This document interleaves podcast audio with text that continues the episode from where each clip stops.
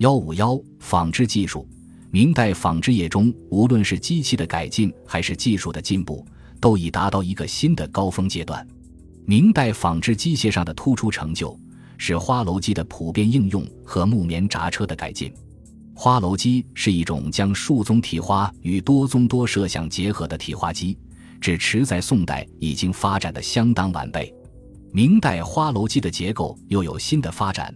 并被广泛应用于各地的纺织业中。据《天工开物乃服》的记载看，这种机子由前后两部分组成，前一部分从的杠到花楼木架前的导经棍为水平放置，后一部分从导经棍到支口倾斜一尺多。这样就是经线具有一定的张力，可用叠柱木的重力惯性打紧尾线。对不同的尾密要求。还可通过改变叠柱木上所绑石块的重量来进行调节。这种调整打尾力的方法，可以使一机多用，扩大了织物的制织范围。扎车亦称绞车，是棉纺织业中用来去除棉子的工具。宋元时，扎车多为手摇式，用三人操作；明代则发展为脚踏扎车，一人即可操作。轧棉者横坐在车前，右手摇动曲柄。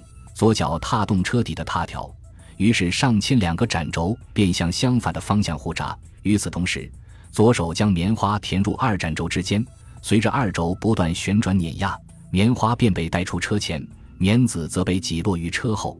其操作简便而效率很高。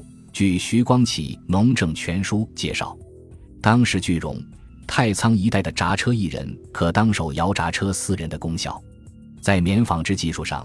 北方地区已出现了在地窖中纺线织布的方法，因北方地区风高气燥，棉花纺纱往往容易断线，虽已植棉多年，棉纺织业却发展缓慢。